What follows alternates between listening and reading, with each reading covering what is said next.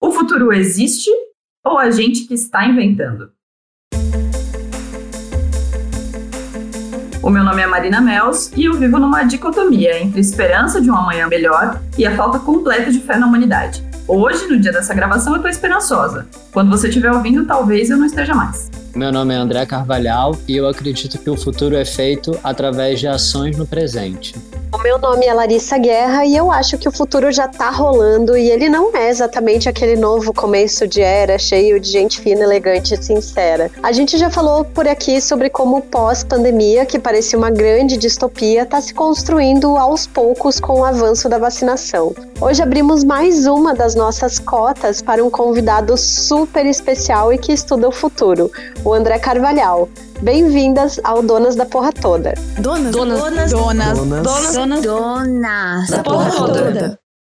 Antes do episódio, um recado. Habilitamos anúncios aqui no Donas da Porra Toda para ajudar a viabilizar o podcast.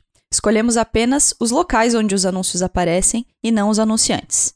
Não se assuste caso ouvir alguma marca que não combina com a gente. Agora sim, boa conversa. Ah, o futuro. Tão sonhado e desejado. Durante algum tempo, ele representou a esperança de dias melhores. Tudo vai dar certo no futuro, diziam por aí. E eu e muita gente acreditamos que o futuro seria algo legal. Com o tempo, parece que o que era otimismo passou a ser incerteza e para alguns até pessimismo. O passado perdeu todo sentido, podendo servir muito pouco como referência para a maneira como devemos agir daqui para frente. E o futuro? Bem, o futuro é cada vez mais incerto. Pela primeira vez na nossa vida, estamos nos deparando com uma possibilidade tangível de cancelamento do futuro. Esse é um trecho do prólogo do livro Como Salvar o Futuro, Ações para o Presente, que foi escrito pelo nosso convidado de hoje. A gente está super feliz, não temos nem roupa para receber aqui o consultor André Carvalhal, super indicado por nós aqui nesse podcast, também pelo arroba Carvalhando. Inclusive, a gente salva, salva, salva todos os posts, manda uma para outra praticamente todo dia. Oi, Carvalhal, muito obrigada por estar aqui com a gente. Ai, que legal, gente. Imagina, eu que agradeço. É um prazer e já adorei aqui a forma como a gente começou. Muito obrigado. A gente tá nervosa, mas vamos lá, vai dar certo.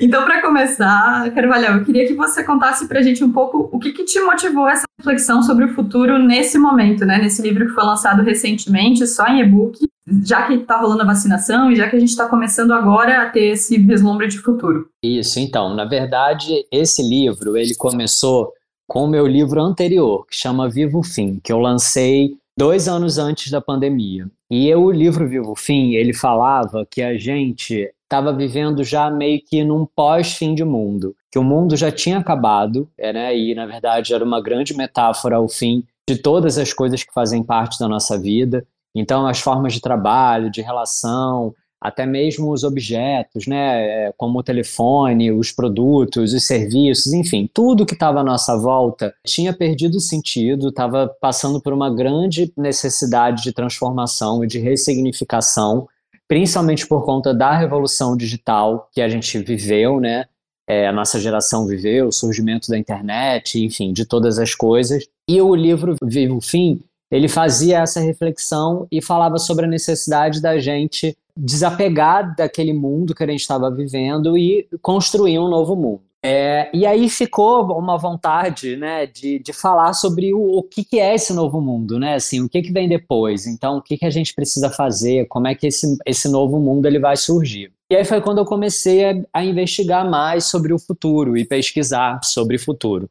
Nesse mesmo momento, eu comecei a trabalhar com o futuro também, fazendo pesquisa de tendência, de comportamento para diversas marcas. E tive esse insight, que foi o que eu falei, né? Assim, minha primeira fala aqui na abertura do podcast, de que o futuro, na verdade, ele é uma grande ilusão. Né? Assim, a gente, quando era pequeno, né, quando a gente era criança, vocês leram aí no prólogo, a gente tinha uma ideia né, de que o futuro era algo brilhante e distante da gente, parece que hoje a gente chegou nesse futuro, né? E, e essa reflexão veio para mim numa forma de que o futuro ele é algo que está sempre a dois passos da gente. Conforme a gente vai chegando mais perto, ele vai andando, né, mais um pouquinho. E esse livro ele então surgiu, né, o Como Salvar o Futuro. Ele surgiu de, de, de todo esse essa reflexão e essa vontade de investigar o que que cria o nosso futuro, né? Como que o nosso futuro é criado, que futuro é esse, que futuro nos espera. Então o livro ele traz uma série de reflexões nesse sentido. E aí foi muito curioso porque eu terminei de escrever esse livro antes da pandemia, como né, todo mundo, não imaginava que a gente fosse entrar nessa grande furada que a gente entrou. Enviei para a editora o livro no começo do ano passado, e aí, quando veio a pandemia, a gente entendeu que assim o livro ele tinha muito a ver com o que a gente estava vivendo. Aí, como é, a Mari mesmo disse, a gente correu e lançou esse livro primeiramente em e-book, no ano passado, porque não tinha editora aberta, não tinha gráfica, não tinha livraria e tal. Então, eu fiz algumas poucas alterações nele, conectando com o que a gente estava vivendo. Ele foi lançado em e-book. Aí, nesse ano, a gente lançou a primeira versão impressa. E eu fiquei, assim, super feliz, porque ele foi, assim, muito bem recebido, muito bem aceito. É, e agora, menos de três meses depois, a gente já está lançando uma nova edição, com também mais alguns pequenos ajustes, algumas outras atualizações. E, enfim, e tá aí na rua, tá vivo. Então, demais. Já não sabia, eu já descobri várias coisas que não sabia. Pois Deixa é, muito dinâmico. É, muito louco essa vida. Deixa eu te fazer uma outra pergunta. Você fala muito sobre perspectiva de futuro, né? Dessa perspectiva que a gente tinha. E agora, nas Olimpíadas, a gente ouve muito falar de, do Brasil, né? A gente está nessa fase de, de falar de esporte e tal. E tem muito essa vibe de que o Brasil sempre foi o país do futuro, né? No esporte, na economia, sempre fomos uma promessa. Estar no Brasil foi importante para a construção desses, desses, dessas tuas reflexões, assim, como é que você vê esse Brasil do futuro que nunca chegou e talvez nunca chegue? Ah, eu acho super importante. Eu acho que a gente vive aqui uma particularidade muito grande em relação a muitas coisas, né? Muitas coisas que eu falo no livro, elas não são de fato movimentos de mundo, né? São movimentos de Brasil. Eu acho que a gente tem aqui muitas particularidades, muitas dificuldades, principalmente com o que a gente está vivendo hoje, é, em termos de gestão política, enfim, né, de todas as coisas que nos cercam.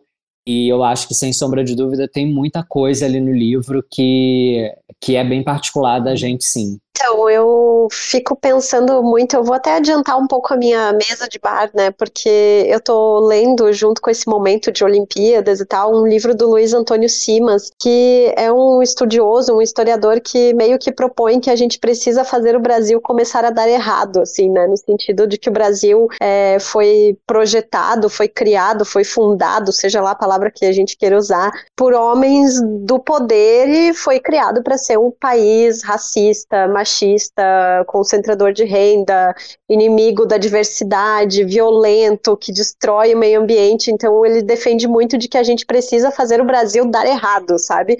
No sentido de que fazer tudo o que essas pessoas não querem como sendo a solução assim para o nosso país. E sempre teve muito essa discussão, né, de que ah, de que o de e que me incomoda de jogar para o futuro as coisas que a gente deveria estar fazendo desde já, né? Então, é, esses dias até vi uma amiga postando uma foto do filho pequeno, assim, colocando, ah, essa geração de bebês da pandemia, quem vai salvar o futuro. Eu só penso, meu, coitada dessa criança, tá fudida, né? Fudida, tipo. Sim não tá nem andando e já tá com uma responsabilidade dessas nas costas. Super, eu super concordo com isso. Primeiro, adorei, vou procurar essa, essa referência que você trouxe bibliográfica. Não conhecia esse livro, mas eu tenho pensado, tenho refletido muito sobre isso. É, o Como Salvar o Futuro, ele fala de todos esses temas aí que você abordou.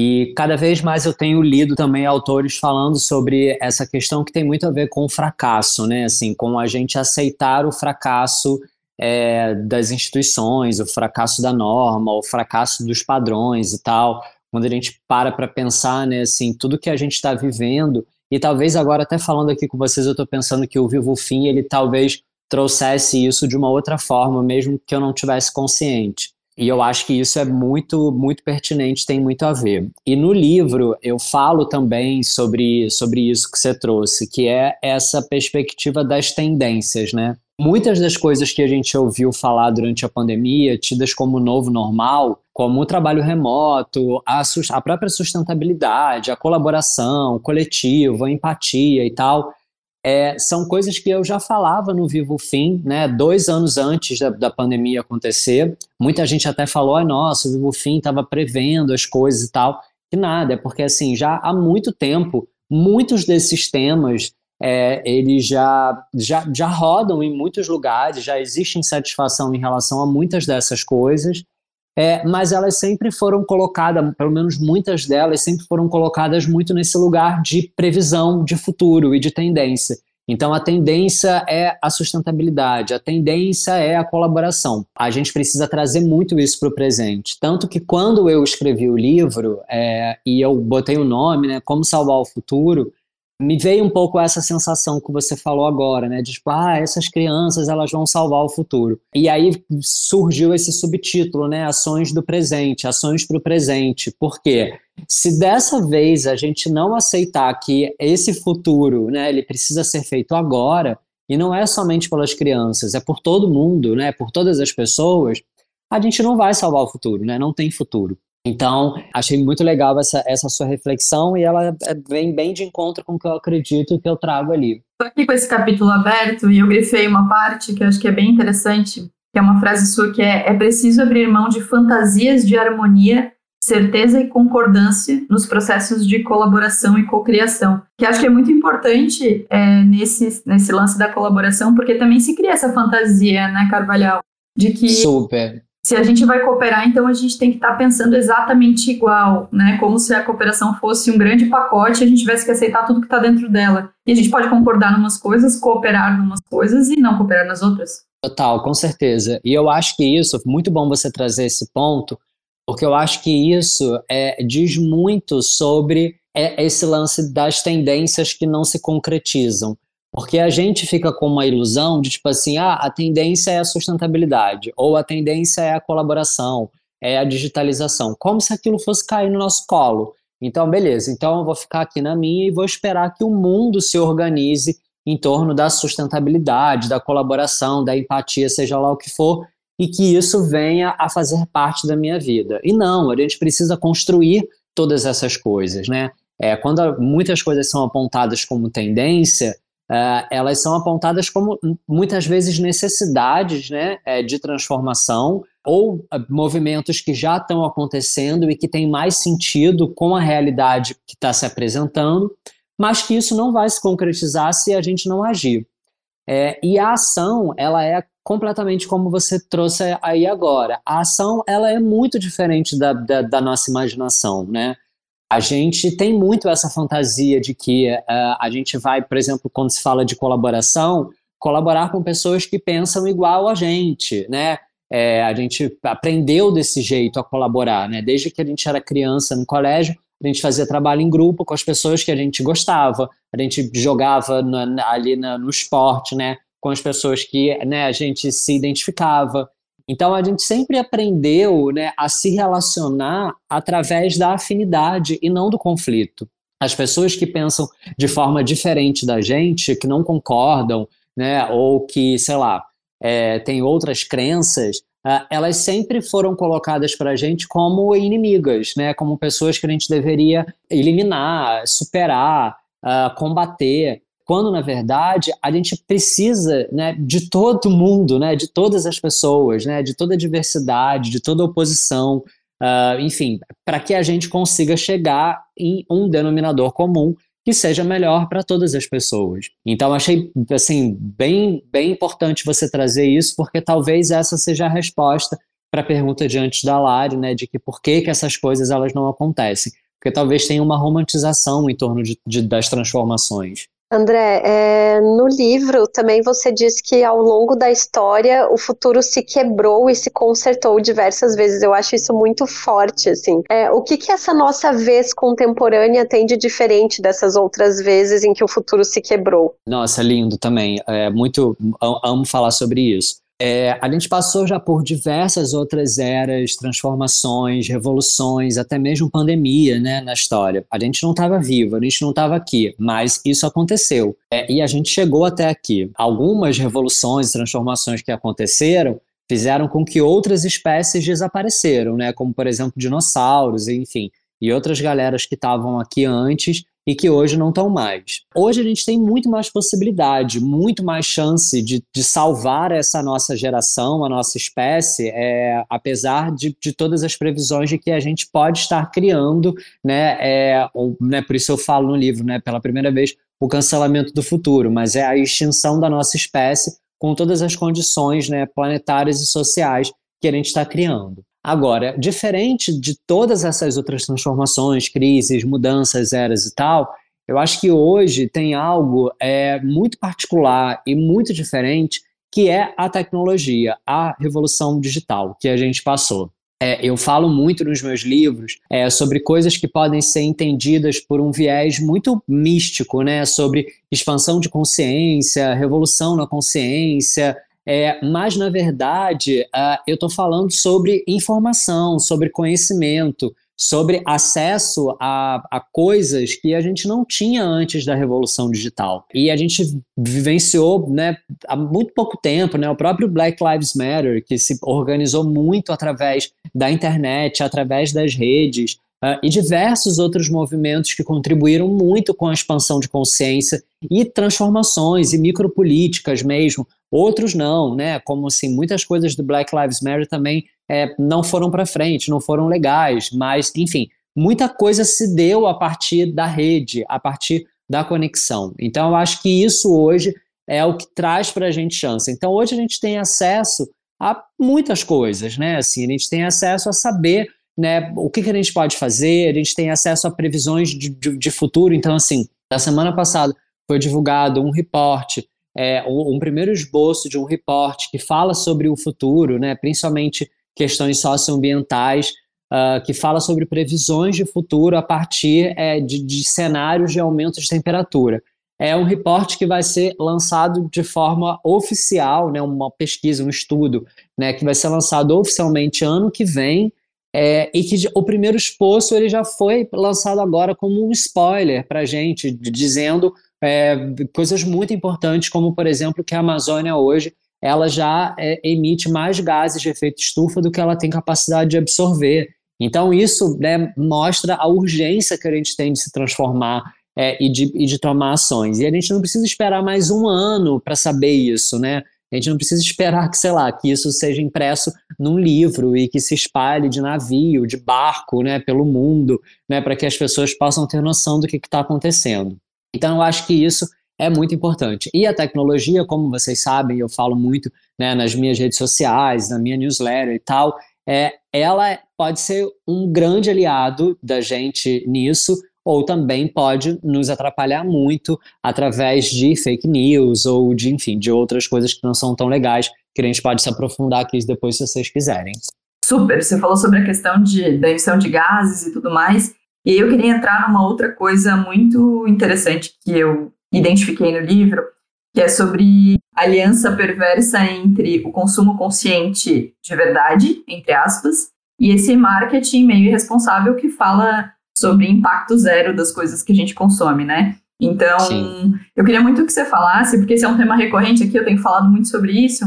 Eu queria que você falasse muito, um pouquinho sobre qual que é a tua percepção de consumo consciente real. O que, que é o Legal. real consumo consciente e, e responsável do ponto de vista socioambiental, que não é esse marketoso aí? Boa, boa. Também amo falar sobre isso e acho cada vez mais importante e urgente a gente falar.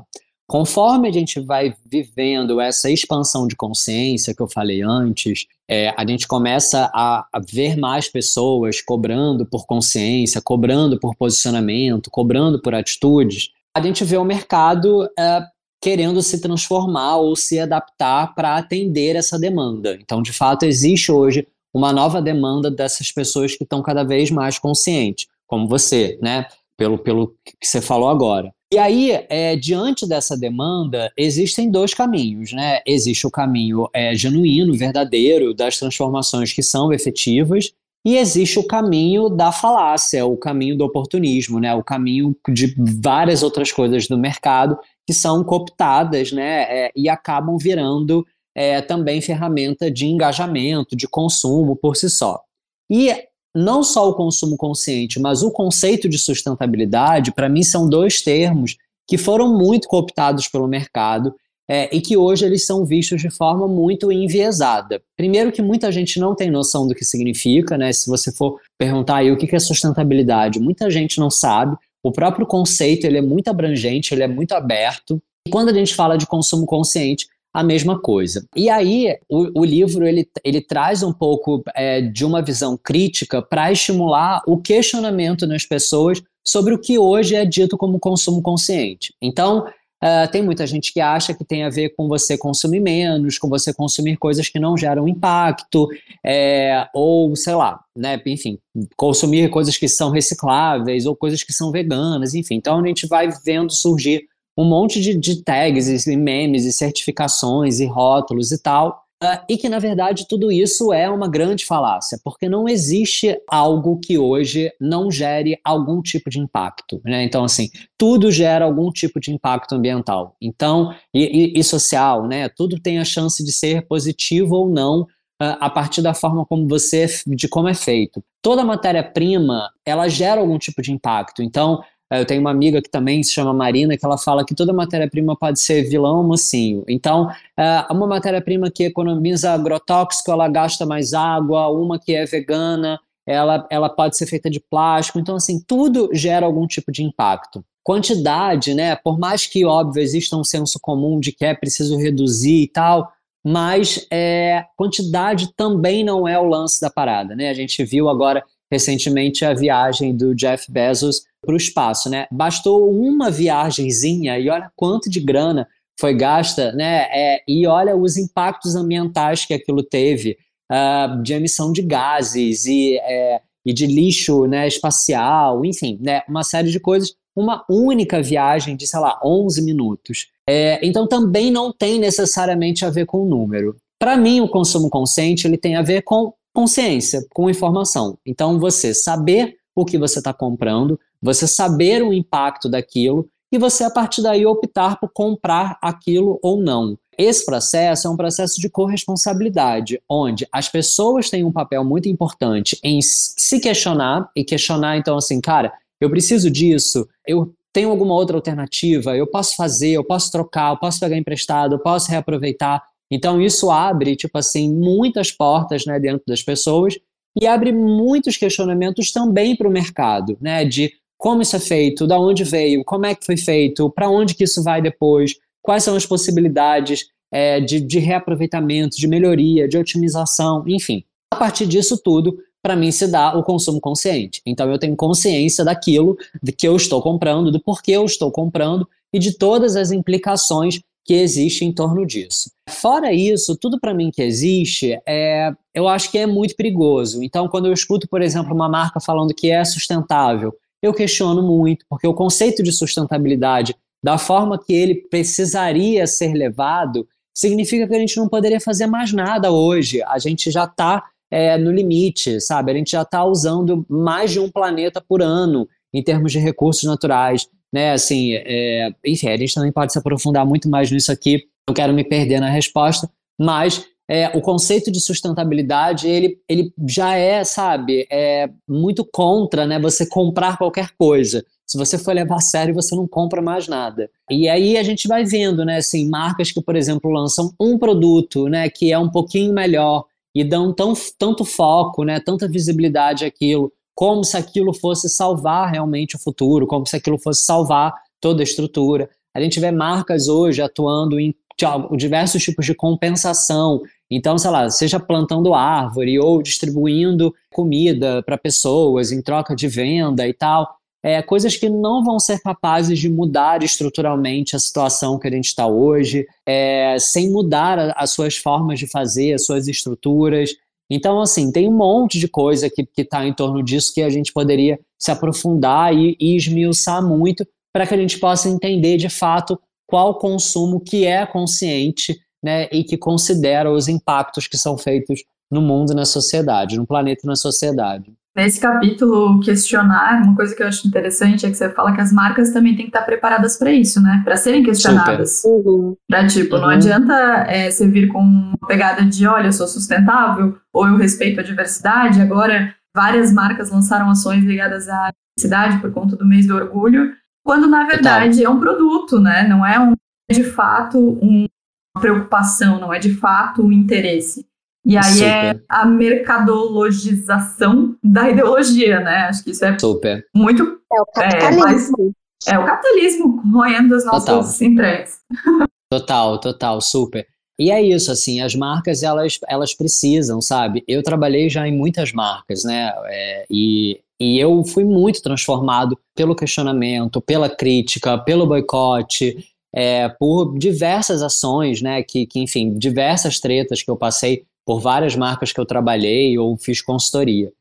Então eu acho que isso é super importante. Tem uma coisa, né, que eu costumo fazer é, no meu perfil do, do Instagram, por exemplo, que é publis de grandes marcas. Obviamente que com grande né, é, critério e, e realmente avaliação e análise e tal. E eu amo quando as pessoas, por exemplo, entram ali e começam a criticar as marcas e começam a questionar. Porque eu acho que se abre uma possibilidade de conversa e de diálogo é, que não existiria se talvez não fosse ali. Então, eu me coloco como um canal disso também para as marcas, sabe? De ouvir as pessoas. E assim, e as pessoas trazem diversos insights, diversas coisas que são muito importantes, onde eu aprendo muito uh, e já me arrependi, já voltei atrás, já paguei post, já fiz um monte de coisa. é, e, e, e as marcas também, sabe? E eu acho que, que isso tem a ver também um pouco do que a gente estava falando antes da colaboração, sabe? De quem é diferente, do questionamento, de, dessa não romantização das coisas. E da gente encarar as tretas, sabe? Da gente encarar os desafios, da gente se expor, da gente aceitar os fracassos, é, enfim, eu acho que tudo isso faz muito parte desse pacote. Eu vou pegar o romantização, porque é um dos assuntos que eu vejo você comentando bastante nas redes é sobre o futuro do trabalho, né? Trazendo inclusive Sim. críticas e reflexões bem importantes sobre essa romantização, que no fundo mascara aí a perda de direitos e essa glamorização do empreendedorismo, né? Você já viveu essa experiência de empreender, se frustrou e agora está vivendo esse momento de uma forma diferente, né? Tu pode comentar um pouquinho com a gente como é que tá, tem sido esse teu processo? Super, eu também amo, amo falar sobre isso e de fato tô, tenho pesquisado bastante até para o meu próximo livro trazer muito mais essa, essa reflexão. É, como, como, como, é, como você disse, assim, é, eu fui muito levado nessa onda do empreendedorismo. Eu tive uma carreira de, de muito sucesso, assim, de muitas realizações durante muito tempo no mercado. E eu via muitas pessoas falando para mim, né? Nossa, mas você tem que abrir sua agência, você tem que abrir a sua marca, você tem que abrir o seu negócio, você tem que empreender, você vai ganhar milhões, você está trabalhando para os outros, você está trabalhando para o sonho dos outros, você está trabalhando para enriquecer os outros.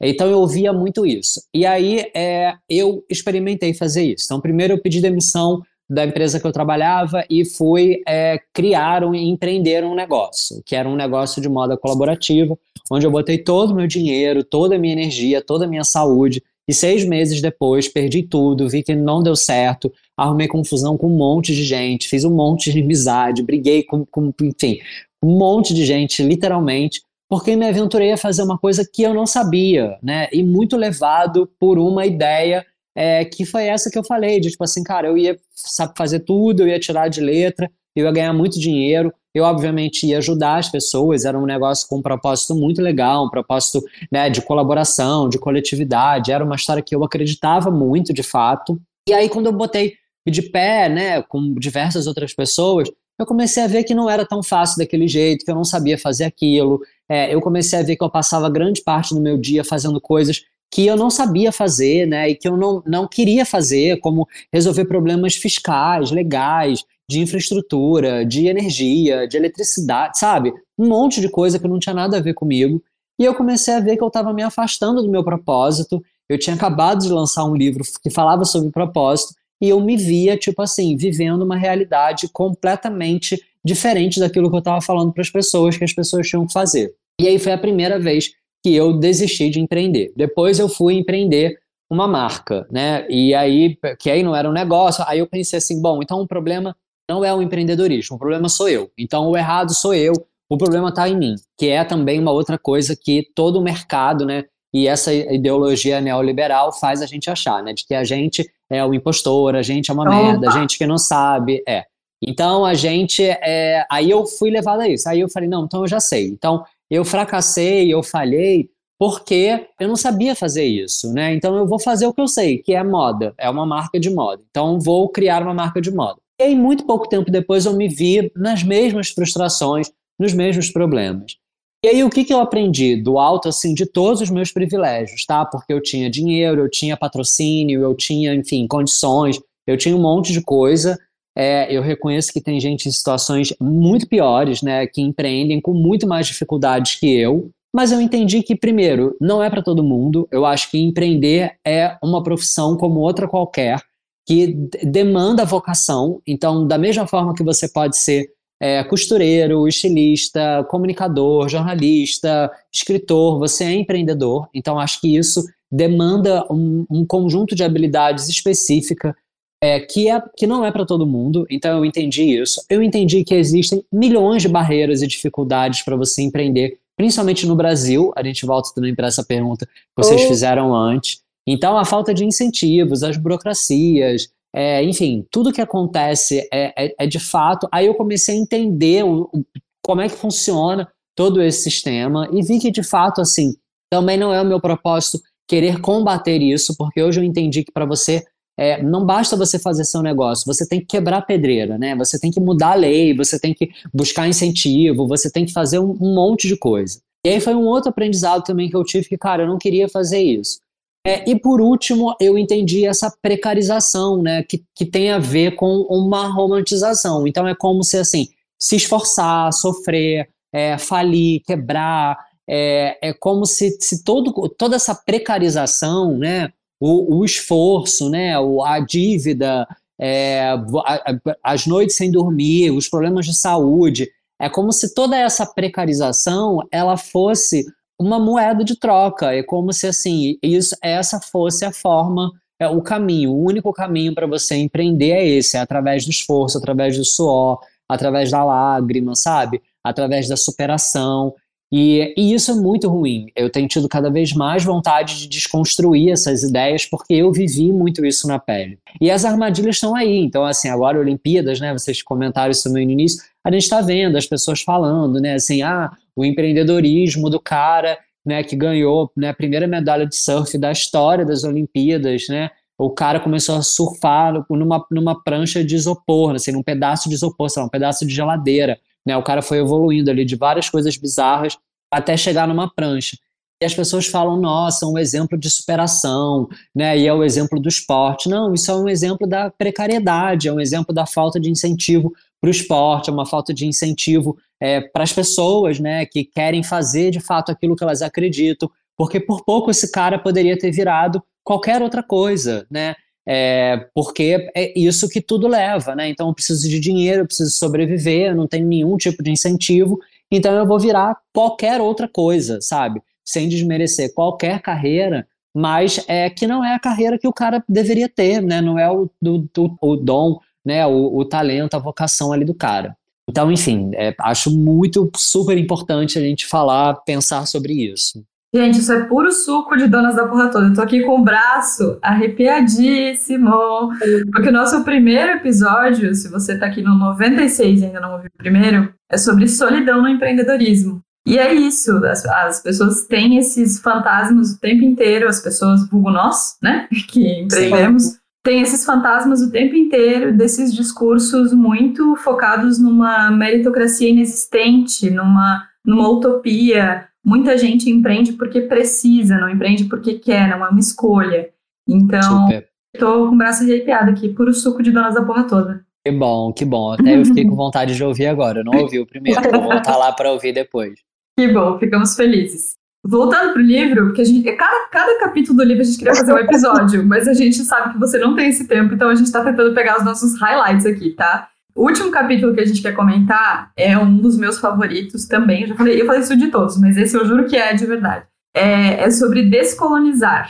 Esse termo Sim. ele está se popularizando muito, né, especialmente no ambiente acadêmico, com as, as pessoas defendendo os conhecimentos que não são europeus, né, que não são estadunidenses, falando de pensadores, de teóricos orientais, de, de africanos, para que eles sejam mais consumidos, sejam mais é, presentes na vida acadêmica do brasileiro. Eu queria que tu comentasse um pouco, não do ponto de vista acadêmico, mas do ponto de vista da nossa vida aqui de réis mortais, é, sobre como essa descolonização pode ajudar a construir um futuro que é o futuro que a gente quer, um futuro diferente. Nossa, incrível também, muito, muito legal, também amo.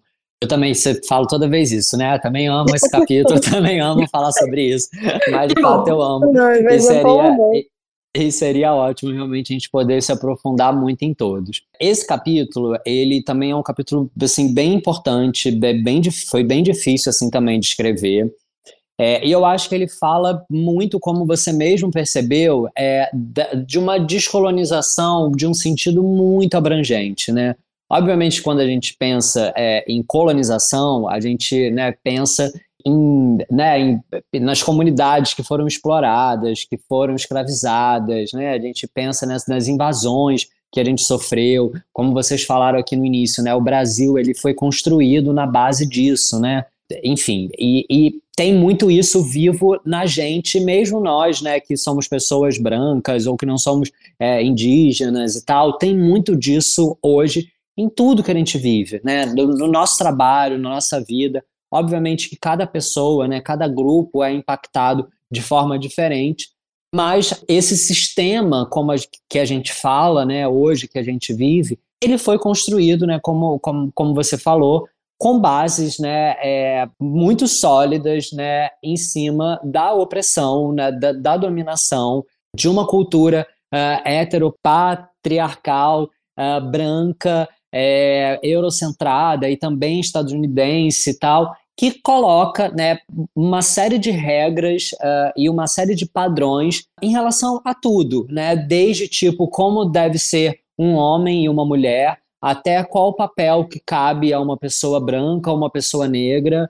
é, ou até mesmo padrões de beleza, padrões, sei lá, de gostos pessoais, assim, tudo, né? Então, assim, tudo é construído uh, de forma é, intencional para manter no poder né, pessoas interessadas. Né? Então, tudo que a gente vive hoje, uh, na última linha, justifica o poder de um determinado grupo. E esse capítulo fala muito sobre isso, sobre a gente desconstruir isso, a gente buscar essas novas narrativas, a gente buscar essas novas histórias, a gente ouvir né, outras pessoas. Eu tenho uma amiga que fala uma coisa que eu amo, que é é, a gente fala muito de monocultura né, na, na, agricultura, mas também existe a monocultura de ideias. Né? Então, se a gente parar para pensar, quando a gente estudou, né, assim, quem eram os autores que a gente estudou? Eram homens brancos, europeus. Toda a bibliografia né, do, do, nosso colégio, né, desde que a gente é criança, é com base num olhar muito enviesado. Eu me pego muitas vezes, assim, eu, eu relancei no ano passado meu primeiro livro, o Moda Imita a Vida, o primeiro, agora eu estou reeditando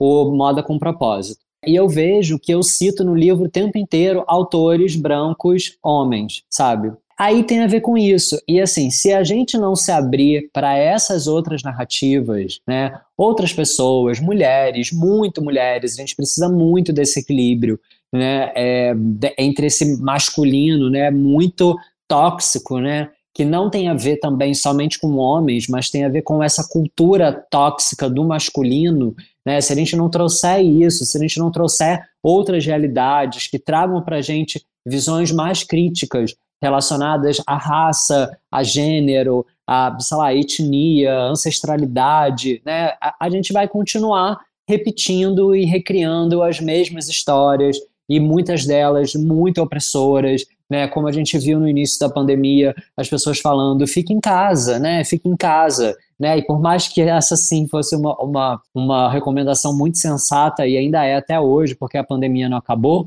quando a gente para para olhar, não são todas as pessoas que têm possibilidade disso, né? de trabalhar de home office, né, pessoas que têm internet em casa, pessoas que têm saneamento em casa, enfim, a gente tem um monte de coisa que a gente começa a, a olhar e quando a gente vai ver, é, isso acontece hoje como consequência de coisas que aconteceram lá atrás, sabe? Há muitos, muitos anos atrás, há muitas gerações atrás, que construíram, né, principalmente o Brasil, né, é, da forma como ele é construído hoje. Então esse capítulo ele fala sobre isso, sobre acima de tudo a gente descolonizar esse nosso imaginário, sabe? É, esses padrões e essas histórias que nos constroem. E tem uma coisa no dia a dia, assim, que eu fiquei pensando muito lendo e agora contigo falando, que são coisas pequenas que a gente pode pensar e, e avaliar no nosso dia a dia. Por exemplo, é, a gente está aqui numa plataforma de podcast, né? Que podcasts você está ouvindo? Quem são as pessoas que estão falando? Onde essas pessoas estão? sabe? Se são sempre as mesmas, se você não pode ouvir um podcast de uma pessoa de longe, é, isso, né, nessa plataforma que você está ouvindo agora no seu fone de ouvido, assim, pega o feed e vamos dar uma analisada, vamos pensar, né? Total, Ou total. Pensar total. nos livros, pensar nos perfis, pensar em tudo, e quem, né? E quem essas marcas estão apoiando também, né? Que acaba é, mantendo essa pasteurização, assim, num grupo X de pessoas, né? Essa monocultura é, acaba se perpetuando, né? De uma certa forma. Super, super. Aí a gente vê, né, assim, as pessoas falando, por exemplo, ah, no Instagram, é, o algoritmo é racista, a gente não vê conteúdo de pessoas negras e tal. Mas as pessoas interagem, pode ser que sim, acho que até já provaram que sim, tal, que o conteúdo é é, mas assim, quantas pessoas negras, né, você tem próximo da sua, na sua vida, né? Óbvio, você não é uma pessoa negra, mas na sua família, sabe? Quantos livros você leu, quantos podcasts você ouviu, né, dessas pessoas, quantas delas você segue? É, e aí a gente está falando aqui, né, de, de, de, de racismo de pessoas negras, mas e de pessoas trans, sabe? Você já leu algum livro escrito por uma pessoa trans, sabe? Você tem algum amigo, então assim, você sabe dessa, dessa, dessa realidade? Que, que essa pessoa passa, o que, que ela vive. Então, eu acho que é isso, assim, quando a gente para para ver, né, assim, a gente foi criado, os nossos imaginários eles foram criados e até mesmo os futuros eles foram sonhados é, a partir de, de, de, uma perspectiva muito pasteurizada, né, assim, é, que tem cara, corpo, classe, é, muito claros, né, assim, muito bem definidos, que a gente sabe muito bem quais são, é, e que criaram tudo que está na nossa vida hoje, né, ou pelo menos muitas das coisas, né, que estão na nossa vida hoje, é, e mesmo as que não foram criadas por essas pessoas, a gente não sabe, né. Mas André, para a gente encerrar, então, eu queria saber bem a real, assim, como é que você imagina que nós estaremos quando velhinhos, daqui uns 40, 50 anos? Consegue imaginar? Ah, então, eu não consigo imaginar, eu até falo ali no, no, no início, né, é, que o futuro ele só pode ser previsto, né, por tantos cenários, tantas possibilidades, que é, é muito difícil da gente prever.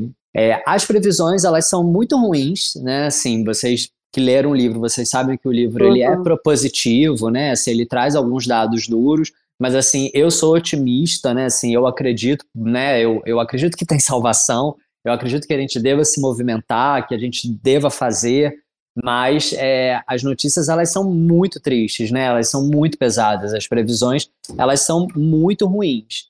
Então a gente precisa entender que é, é daqui a 40 anos a gente vai estar tá o que a gente fizer hoje, né? Então no final do livro o chamado é esse.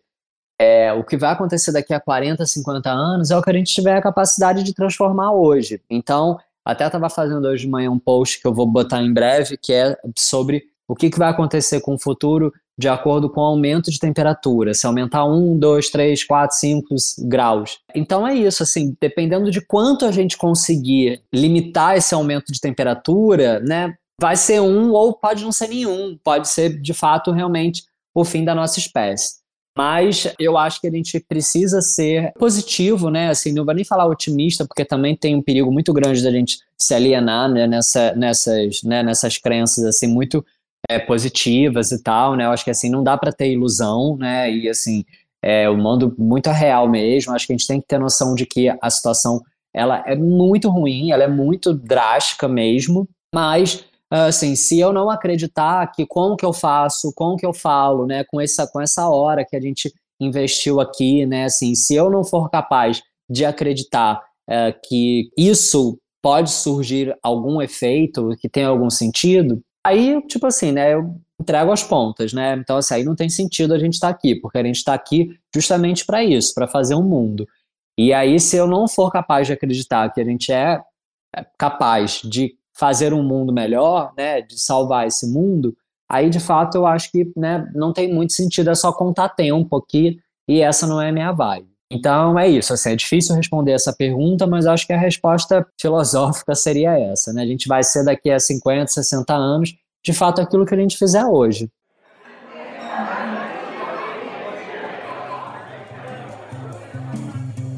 Chegamos então a esse mesa de bar delícia depois dessa, desse pequeno soco no estômago que levamos no final deste episódio.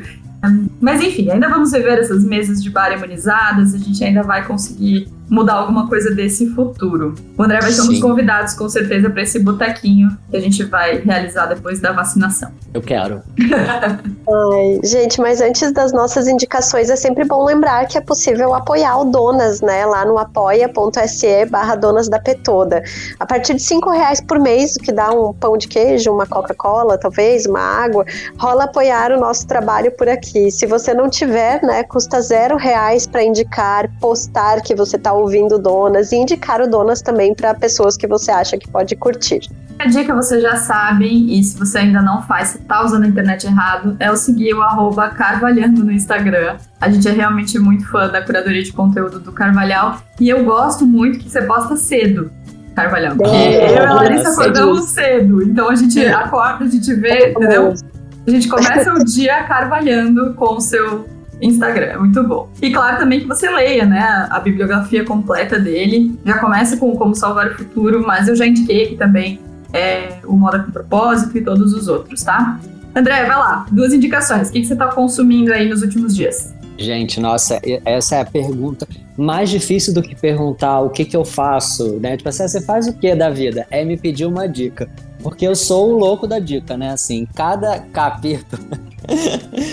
cada capítulo do livro, então, para quem tá ouvindo aí, termina com um bloco de dicas. Maravilhoso, por sinal.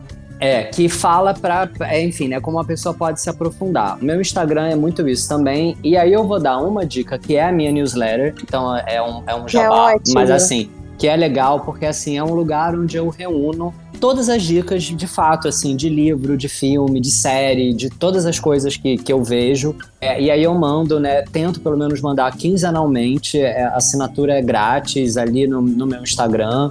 Tem um tem no meu Instagram tem um lugar ali para você assinar. E aí é, a partir disso você pode você pode ver, né, assim, você saber o que é que, que eu tô indicando. E eu tô aqui meio que enrolando, tentando para pensar na segunda dica.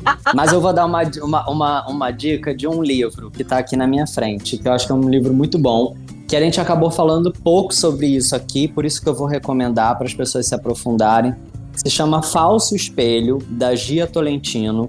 E é um livro que fala sobre a nossa relação com a internet, entre milhões de coisas, tá? Ele fala sobre feminismo, fala sobre padrões, fala sobre um monte de coisa que a gente falou aqui, mas traz também uma abordagem muito interessante sobre a internet é, e a nossa relação e o quanto a internet pode nos ajudar ou nos atrapalhar em salvar o futuro. Então é um livro que eu amo, que eu já li duas vezes, literalmente, e, e para quem não conhece, eu acho que vale muito a pena. Falso Espelho. Bom mesmo, já indiquei aqui lá muito tempo atrás, vou ler de novo. Não tinha pensado ah, em reler, achei bom. Boa, boa. Achei bom, hein?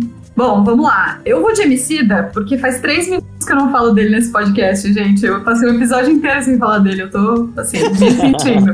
Mas é porque a gente tem o Carvalhal aqui, que é o meu segundo indicado mais presente. Então, por isso que eu consegui, entendeu? Mas vamos de Emicida, porque estreou nas últimas semanas lá na Netflix o show de Amarelo no Teatro Municipal. E pra variar, showzaço. É lindo. É lindíssimo. Eu sugiro que vocês façam o combo da Esperança no Mundo, que é assistir o documentário e depois assistir o show. Eu fiz isso ah, eu e não tinha entendido. Que ótimo que você me falou, porque eu tenho visto e eu tô achando que é o documentário. Então não é o documentário, agora é o show. É o, é show, o show, completíssimo. Olha, que massa. É lindo demais. Nossa, Olha, é uma dica boa demais. Adorei, adorei. Eu vou ver. É perfeito. O show é muito, muito bom.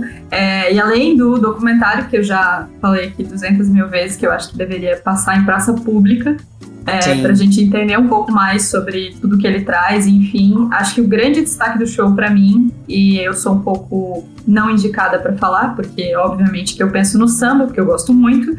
Para mim é uhum. o fortalecimento da relação do rap com o samba, assim. Quando ele tem, quem tem um amigo tem tudo e emenda com fundo de quintal, ah. meu amigo, é de. Demais, Olha, eu, eu tô com o olho cheio de água agora falando, juro pra você. Nossa, é, eu vou ver hoje. Adorei. É, passa isso, é demais, demais, demais mesmo. Então, o show do Homicida Amarelo tá disponível na Netflix. E aí, falando de tempo, falando de passado, falando de futuro, eu lembrei que outro dia a gente tava de bobeira aqui em casa e a gente foi fazer uma coisa muito old school, assim. Que foi assistir o original dos Monólogos da Vagina. Tá no Prime Video. Sabe quando aparece, você pensa, Ei, será que vou ver esse troço? E aí eu descobri o quê? Que no Brasil virou uma coisa engraçada, né? O tal do Monólogos da Vagina. E tudo bem, tá ótimo. Se tá engraçado também já super valeu. Mas essa versão, ela foi uma grata surpresa, porque a, a autora, que é a mulher que faz o stand-up, ela entrevistou 200 mulheres e fez quase um documentário falando sobre a relação das mulheres com a vagina. O que, que é louco? É de 2002. E aí faz quase 20 anos e tem muitas coisas que evoluíram e muitas outras que não, sabe? Então, é muito louco olhar o tempo sob essa perspectiva, assim. Super sugiro, tá no Prime Video, é o Monólogos da Vagina, o original. Mas, gente, só pra gente encerrar, então, as minhas dicas bem rapidinho. É, eu ouvi um pouquinho antes da gente gravar esse episódio uma conversa do podcast Café da Manhã sobre como a alta dos preços na, nos alimentos influenciou em mudanças muito preocupantes né, na rotina alimentar. Assim. A gente já falou algumas vezes a respeito, especialmente no episódio 81 que a gente gravou com a Aileen Aleixo, mas esse episódio traz um olhar antropológico, sabe, sobre comida e escassez alimentar analisando a partir do arroz com feijão. E a gente precisa lembrar, né, que a pandemia não acabou, que mais da metade da população brasileira não tem necessariamente acesso a três refeições por dia. E tem muita gente glamorizando o arroz quebrado, o feijão quebrado, o ovo na comida, o osso na alimentação. E tá errado, gente. Não caiam nesse conto do vigário de glamorizar a fome dessa forma. É, a gente precisa de vacina no braço, comida no prato e que você sabe quem pague pelos crimes que está cometendo diariamente, né? E aí, então, ouçam esse episódio, mas para encher o coração de vocês de esperança também, é, vou voltar ali pro começo do episódio que eu falei do Luiz Antônio Simas. Eu tô lendo esse livro chamado Corpo Encantado das Ruas. Eu comprei o livro porque eu amei o título que faz uma referência ao Alma Encantadora das Ruas do João do Rio. E bem na linha desse clássico, é um livro que tem uma coletânea de crônicas que olha para as ruas como um espaço de encontro de entidades, da construção de sociabilidades mundanas capazes de dar sentido à vida, como o próprio Luiz escreve, assim. E tem um olhar muito bonito pro samba, pro candomblé, pro jogo do bicho, pro futebol, sabe? Para tudo isso que, que é tão brasileiro, é tão nosso, né? É, é muito bonito, assim. Então acho que todo mundo deveria ler, principalmente nesse momento. E eu tô lendo, assim, um capítulo por noite, sabe? Para ir dormir um pouquinho mais feliz. Eu sou a primeira da lista de empréstimos, Larissa já tá bem ligada. Hum, amei, amei, amei, adorei. Nós que amamos ter você aqui. Muito obrigada, tudo. Carvalhal. A gente tá, embora a notícia do futuro não seja tão boa, a sua previsão não seja tão boa, a gente tá muito feliz de ter você aqui, coração quentinho, de finalmente essa conversa ter acontecido. A gente queria ter falado de muito mais temas, temos muito mais temas para falar. E muito obrigada mesmo por essa troca. Muito obrigada pelo livro que trouxe esse ar de esperança pra gente, de reflexão pra gente. Obrigada mesmo. Ótimo, gente. Imagina, eu que agradeço. Olha, e se a galera que tá ouvindo aí pedir, eu volto. Então vai lá, uh, pede pras meninas. Ah, gente, eu vou Comenta, fazer anúncio. Eu vou fazer anúncio no Instagram, as pessoas compartilharem isso. Ai, gente, beijos. Obrigada, obrigada, André. Um beijo, pessoal. Tchau. Até mais. Tchau.